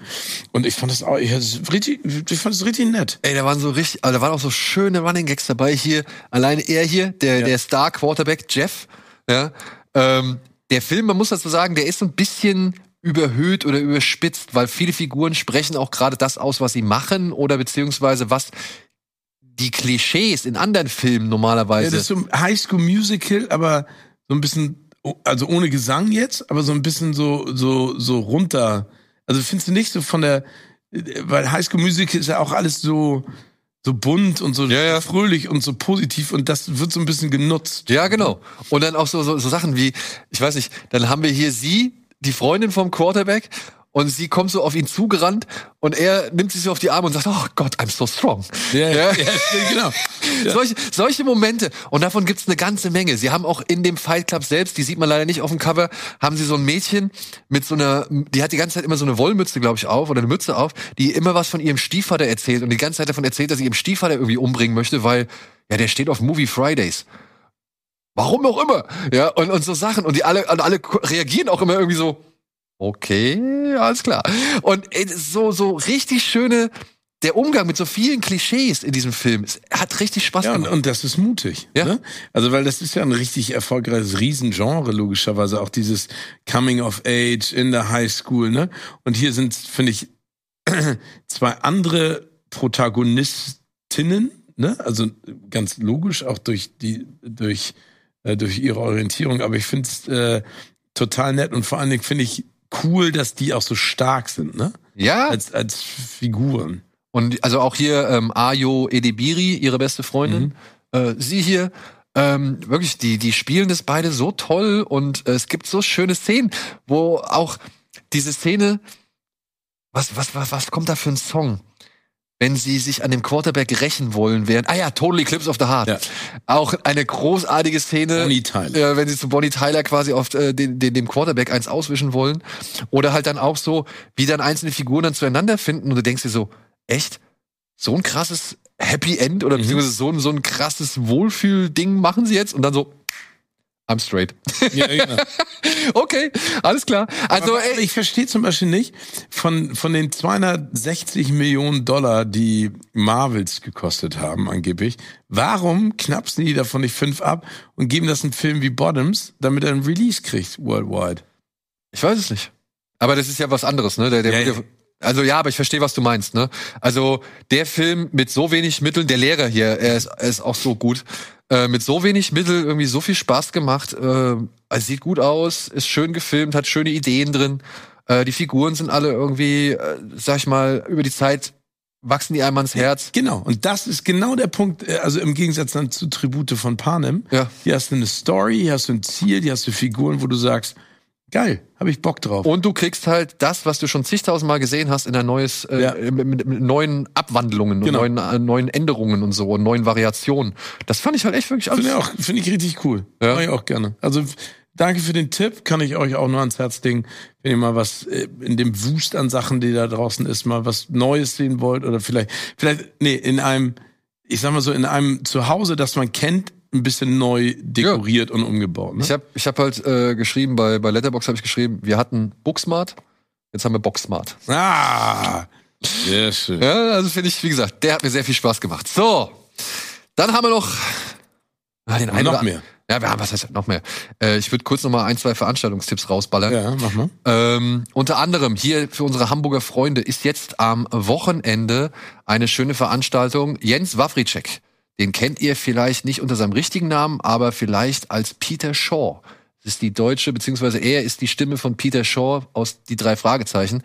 Der Hör, einer der Hörspielsprecher schlechthin, sage ich jetzt mal, für Menschen unseres Alters. Der macht jetzt im Savoy, ähm, präsentiert er Vertigo. Denn er ist ein riesengroßer Hitchcock-Fan. Okay. Ja, und äh, macht schon, hat schon öfter mal solche äh, Veranstaltungen gemacht, so Lesungen, wo er halt, oder auch, ähm, er hat zum Beispiel, meine Frau und ich haben uns mal einen Film angeguckt, nee, in, in, in, eine Lesung von ihm angehört zu, ich glaube, das war die 36 Stufen. Und äh, berüchtigt, glaube ich, hieß der andere Film. Und ähm, er wirklich, er ist fasziniert vom, vom Werk von Hitchcock. Vielleicht wer das mal irgendwie noch mal äh, ein bisschen sich anhören möchte. Äh, wir hatten mal hier den Hörspielplatz-Podcast mit ihm zusammen, da hat er sehr viel darüber erzählt. Und der ist jetzt halt, wie gesagt, im Savoy, liest ein bisschen was vor, spricht ein bisschen drüber und zeigt halt Vertigo. Ist halt so eine richtig schöne runde Oh, cool. Abendveranstaltung. So. Oh. Jetzt am, ich glaube, Samstag ist das jetzt. Okay. Ähm, also für Leute Schön. aus Hamburg und Umgebung, äh, vielleicht habt ihr ja Bock. Und Vertigo ist natürlich auch ein Film, den würde ich schon gerne noch mal auf der großen Leinwand wieder äh, sehen. Wie gesagt. Ja. Und ansonsten können unsere Freunde aus Berlin äh, doch gerne mal auf die Seite Italian Film Festival Berlin. Nee, doch, ja. Äh, schauen, denn jetzt hier vom 11. November bis zum 8. Dezember ist das Italien oder italienische Filmfestival in Berlin. Ähm, das ist die zehnte Ausgabe inzwischen und dort wird halt alles zum Thema zeitgenössisch, zeitgenössisches italienisches Kino gezeigt. Oh. Ja, also die haben sich vor allem auf die Fahne geschrieben, ähm, modernes italienisches Kino auch zu zeigen. Es kommen auch ein paar Klassiker zum Start. Franz Rogowski ist äh, auch da, äh, wie ich äh, mitbekommen habe. Und, äh, ah nee, Quatsch, Entschuldigung. Unter anderem läuft ein Film mit Franz Rogowski. Ich wollte jetzt keine falschen Hoffnungen machen. Äh, Disco Boy, ein Film, auf den ich auch Bock habe. Denn Franz Rogowski gucke ich mir mal gern an. Wie gesagt, Italien, Filmfestival Berlin.com. Könnt ihr euch ein bisschen informieren. Toll, dass es solche Ja. Sachen gibt. Ja, finde ich auch. Und wenn ihr Bock habt, äh, könnt ihr ja da mal vorbeischauen. So, und hiermit würde ich jetzt quasi den Startschuss machen für eine vielleicht so kleine Nebenrubrik bei. Kino Plus. Ja, dass ich dann halt einzelne Gäste immer mal abfrage, hey, was sind eigentlich für dich die Disney Außenseiter? Mhm. Also welche Filme operieren unter dem Radar? Welche Filme sind irgendwie abseits Aber das der Disney Animation, Pixar, Disney Classics. Also pass auf, Ne? nur mal ein Beispiel. Ja. Ja, nur mal ein Beispiel. Ähm, ich habe jetzt hier auch äh, aufgelistet. Ich hatte mal so eine, ich hatte Sean, du und ich haben jeweils so ein Mhm. paar Filme aufgelistet und ich habe dann jetzt halt äh, noch mal so ein paar Filme rausgesucht, ähm, die stellvertretend für das sind oder sein, äh, nee, Stellvertreter für das sind, was ich so suche. Okay. Zum Beispiel kennst du noch Disneys Der Drachentöter? Ja, natürlich. Ja, das ist ein Disney-Film. Ja, wo der junge Mann, wie heißt der hier, der Nickel, Ja. der quasi losgeschickt wird, um einen Drachen zu töten Ja. und ein Königreich damit zu retten Ja. und so weiter. Der ist ja wirklich eigentlich schon recht fies und düster und finster. Ja, es ist, könnte schon fast ein Okay, Excalibur wäre ich gar sein. nicht, gar nicht drauf gekommen, dass das ein Disney-Film ist. Siehste? Aber das ist ja vielleicht das Spannende. Das ist ein Okay, Disney-Film. weil ich, ich, ich habe natürlich dann. Nee, nee, nee, aber was du gemacht hast, ist Ja, richtig. Achso, okay. Ja, also, ähm, weil auch dein, für deine Filme, da waren echt zwei dabei, die tauchen in jeder Liste unter dem Stichwort, ja, ähm, Forgotten Mhm. oder Overseen oder Mhm. Overlooked Mhm. oder halt, ja, äh, Underrated. Ne? Also, Ja. wenn du, wenn du eingibst Underrated Disney Movies, Forgotten Disney Movies oder Overlooked okay. Disney Movies, sind dein, waren deine Filme auch immer mit dabei. Okay. Ja. Ein anderer Film wäre John Carter vom Mars. Stimmt.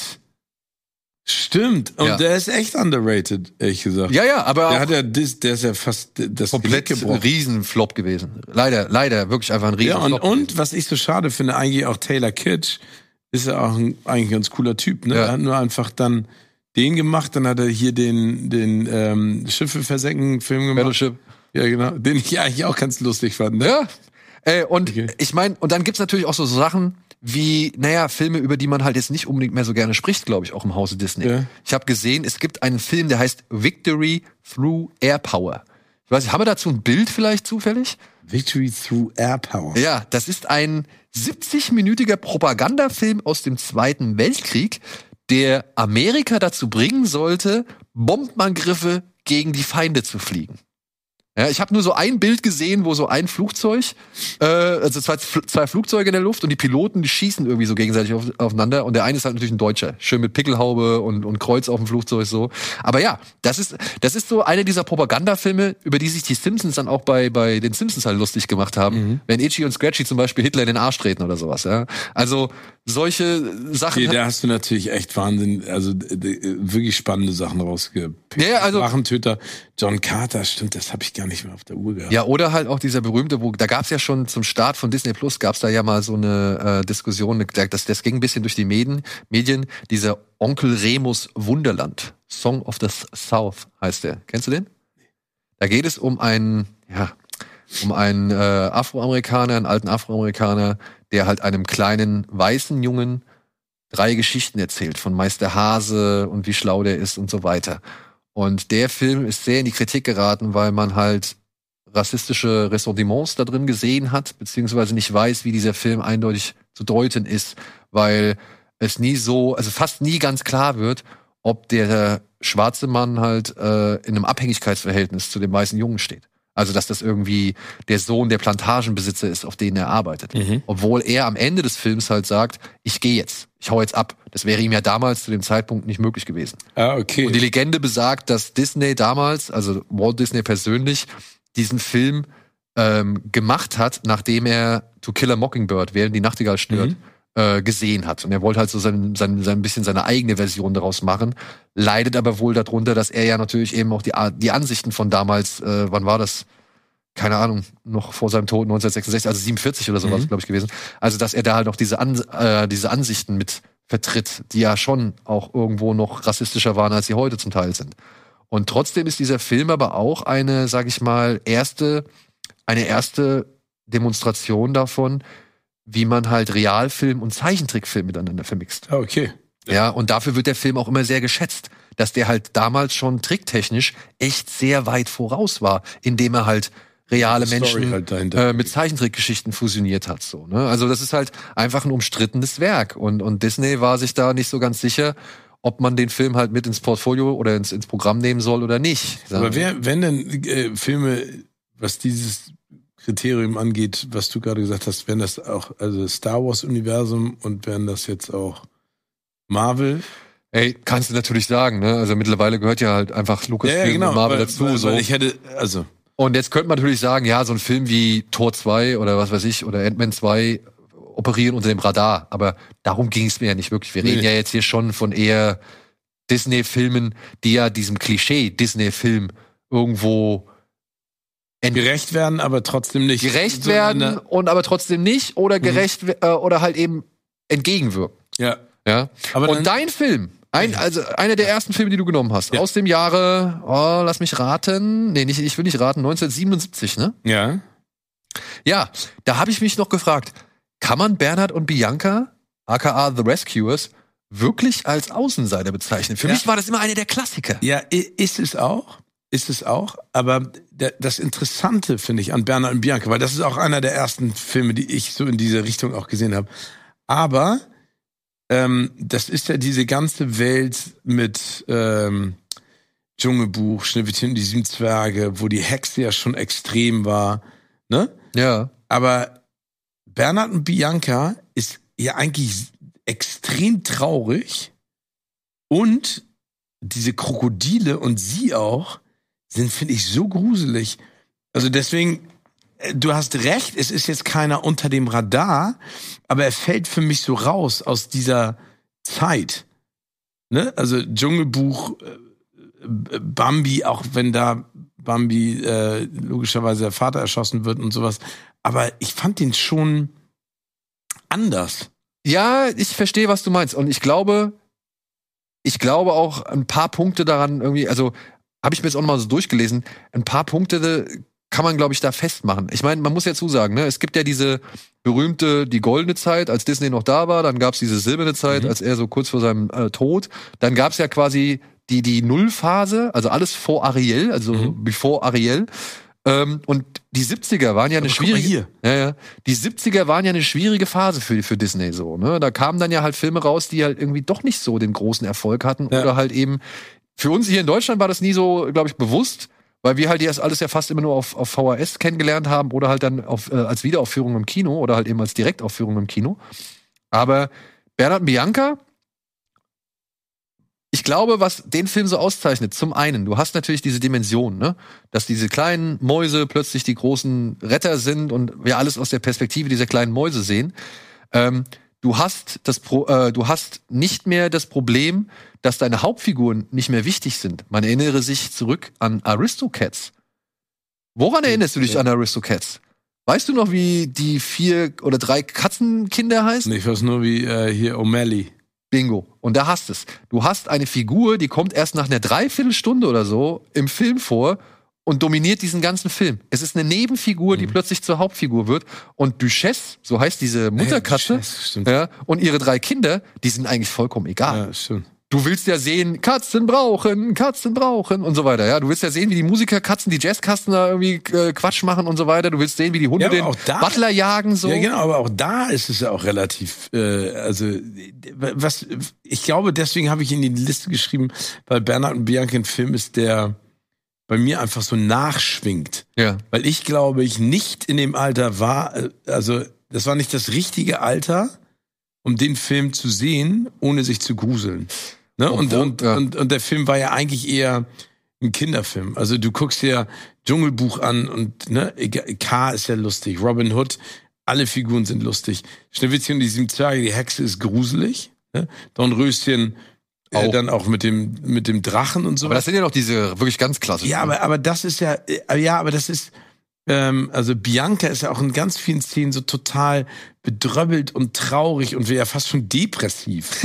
nee, das klingt jetzt so doof, aber wenn du dir den nochmal anguckst.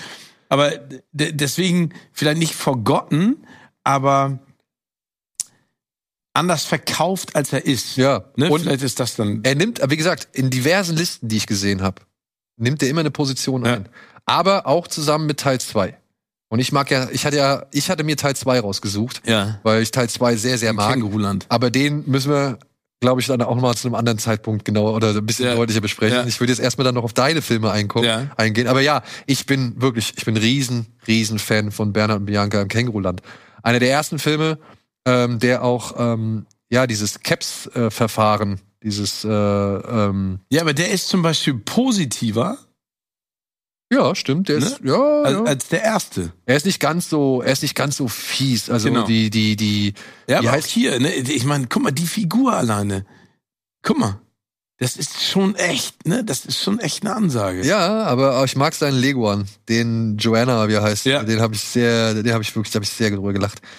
Ähm, ja, dann hast du einen Film rausgenommen und das ist wieder so ein Ding, den hatte ich komplett vergessen. Ich habe den im Kino gesehen, aber ich hätte, ja, Disneys eine Weihnachtsgeschichte. Ah, Aber ja, hast du mit äh, mit äh, ähm, Ebenezer Scrooge gespielt von äh, Jim Carrey, äh, Robert Zemeckis. Genau, von Robert Zemeckis so, ja. Ähm, hab ich, wie gesagt, der ist mir überhaupt nicht eingefallen. Und das spricht eigentlich dafür, ja. dass das ein Außenseiter ist, ja. weil den, das ist nicht einer der Titel, die man als erstes irgendwie nennt, wenn es um Disney-Filme oder Klassiker geht. So, ne? Nee, ich meine, jeder kennt die Geschichte. Weihnachtsfilm, den du dir immer anguckst. Ja, genau. Oder? Also, ich also würde mir eher die Muppets Weihnachtsgeschichte ja, angucken. Ja, oder Scrooge mit äh, hier, ähm, wie heißt er denn? Bill Murray? Ja. Also Geister, die ich rief, ja. was meinst du? Ja. Ja, das genau. Den würde ich mir eher angucken als Weihnachtsgeschichte oder halt die Muppets Weihnachtsgeschichte als den hier von Robert Zemeckis mit Jim Carrey in der Hauptrolle. Ein Film, der sehr viel von Motion Capturing getragen wird und auch in dem Jim Carrey sehr viele Figuren, sag ich mal, selbst spielt. Mhm. Und ja, aber der jetzt halt auch mittlerweile ne, schon wieder ein bisschen angestaubt wird. Ja. Ja, gerade von der Machart her so. Ich weiß aber noch, in diesem Film, da gab es für mich einen fantastischen Effekt. Da zieht er sein, seine Wohnung, in der er sich gerade befindet, zieht er so an so einem Seil aus dem Bild raus. Und das siehst du, wie es sich so dreifach verschiebt. Das fand ich damals in 3D wirklich beeindruckend. Ja, aber der, der Film, also ich sag mal, damals war das schon ein Riesending, ne? Also, dass Robert Zemeckis das überhaupt umgesetzt hat. Es war so ein bisschen so wie Pixar mit Toy Story, war das filmisch was komplett Neues, ne? Ja.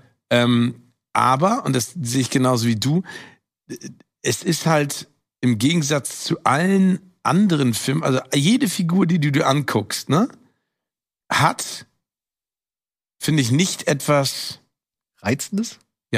Danke. Ja? Genau das ist der ja. Punkt. Also du, du guckst ihn dir nicht an und sagst so, oh, irgendwie sympathisch, lustig. Und dann sind die Effekte auch zu viel und es ist zu düster. Und dann sind einfach auch ganz viele Szenen so allein. Ja, ja, ne? ja. Das ist so eine, so eine einsame, das ist so wie hier Gemini Man mit, äh, mit Wo alles so Will weit Smith. ne? Ist alles so weit und äh, in jeder Action-Szene fragst du dich, okay, also wa warum seid ihr jetzt nur zu zweit? Also dann lasst ihn doch lieber in der Wüste spielen, dann nehme ich euch ab, dass ihr zu zweit seid, aber nicht in der Stadt, in der Verfolgungsjagd.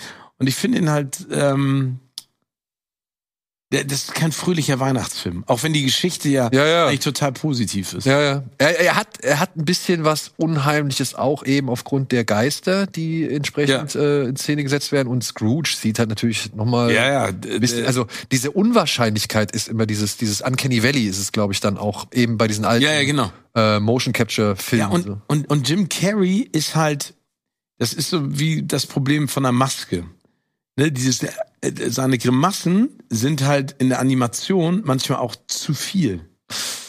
Ja, findest du? Also hier? Ja, gut, da vielleicht, ja. ja. Aber die Maske selber? Die Maske fand ich pa passend.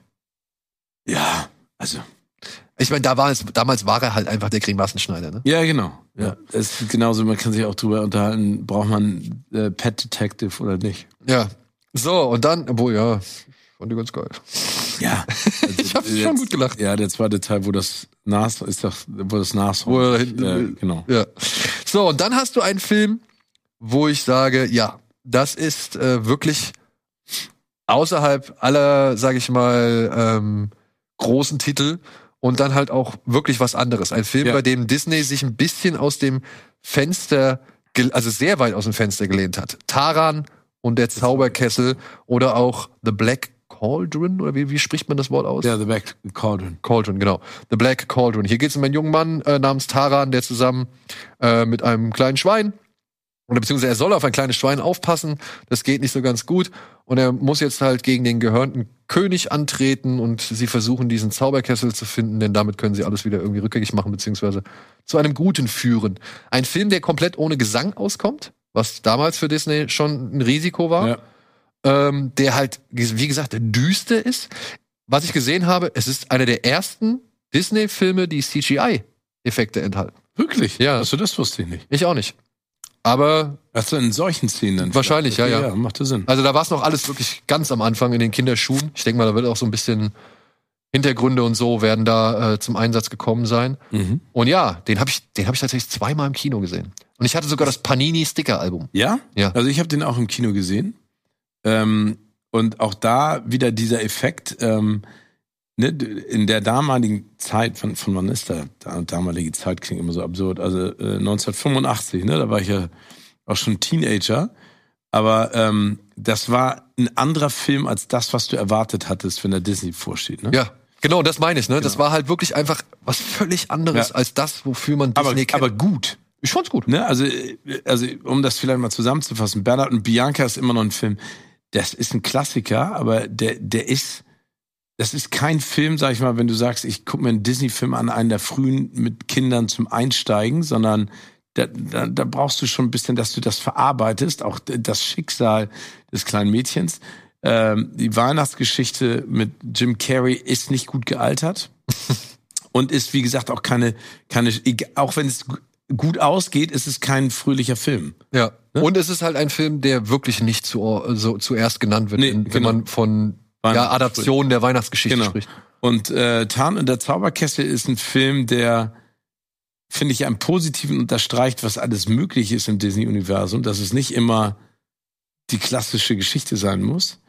Ähm, Obwohl aber, es ja eine klassische Geschichte ist. ja, aber, aber trotzdem anders inszeniert, anders gemacht, ne? Anders, äh, aber ja, Nicht so auf lustige Sidekicks gesetzt, genau.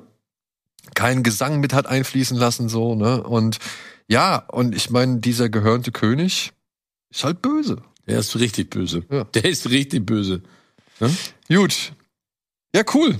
Ich hatte halt, wie gesagt, noch ein paar äh, aufgelistet, Sean hat noch ein paar aufgelistet, aber das werden wir zu einem anderen Sag Zeitpunkt. mir nur mal, welche du aufgelistet hast jetzt zum Ende der Sendung. Ganz kurz, nur dass ich da mal äh, auch mal Pass auf, ich Ja. sage, ich sage dir zwei, drei. drei. Okay. Drei. Sag mal. Zum einen natürlich Bernhard Bianca 2, hab Ja, ich aufgelistet. Müssen wir drüber diskutieren. Müssen wir darüber diskutieren. Dann habe ich das Schwarze Loch. Oh! Aber ist dann hier auch die Reise ins Ich und sowas? Sind Nee, die Reise ins. Ich ist, glaube ich, nicht, der ist, glaube ich, Emblem. Achso, okay. Ja. Dann habe ich das Schwarze Loch. Den habe ich Und. zu Hause auf DVD noch. Ja, hast du? Mhm. Oh, geil. Geil. Ah, was, was, was sage ich jetzt? Und ich habe. Also komm, ich mach noch einen weiter. Ich habe noch The Straight Story. Das ist Okay. nämlich tatsächlich erstaunlich, das wusste ich auch nicht, oder hatte ich nicht mehr so auf dem Schirm, ein David Lynch-Film, produziert und vertrieben von, Disney. Alter, okay. Wow. Ja, ich meine, es geht um einen alten Mann, der sich auf sein Rasenmäher setzt und durch zwei Bundesstaaten fährt, um zu seinem Bruder zu kommen. Ist jetzt nicht die typische David Lynch-Geschichte. Nee, aber ist ja, aber halt zu hören, dass ein David Lynch-Film bei Disney rauskommt, war schon, das ist schon äh, eine Ansage. das ist schon eine Ansage. Ja. Und den Film habe ich gestern angefangen. Ich werde mir heute, glaube ich, zu Ende angucken. The Rocketeer. Nein! Den liebe ich. ich Den liebe ich mit Jennifer Connelly. Ja. Oh, das ist ein Disney-Film. Ja, Oh, den habe ich geliebt. Deswegen. Das ist ein Flop gewesen. das ne? ist richtig, also es ist leider ein oh, Flop ey, gewesen. geil. Äh, Wir müssen drüber reden. Ja, also das heißt, du kommst demnächst. Äh, Oh ja, ey, über The Rocketeer können wir eine ganze Sendung machen. Ey, ich war so verknallt in Jennifer Connelly. Fand den so großartig, den Film. Das heißt, on air versprichst du demnächst jetzt so schnell wie möglich so nochmal schnell wieder wie möglich komme ich wieder. Danke Geil. für die Einladung. Geil.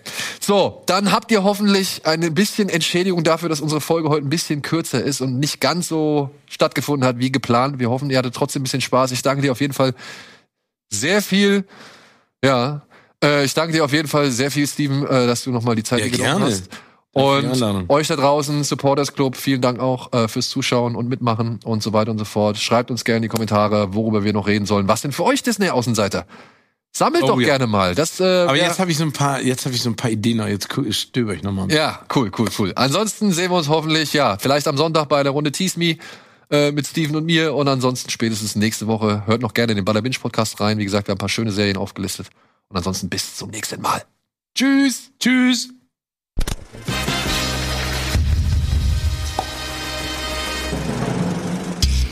Diese Sendung kannst du als Video schauen und als Podcast hören. Mehr Infos unter rbtv.to/kinoplus.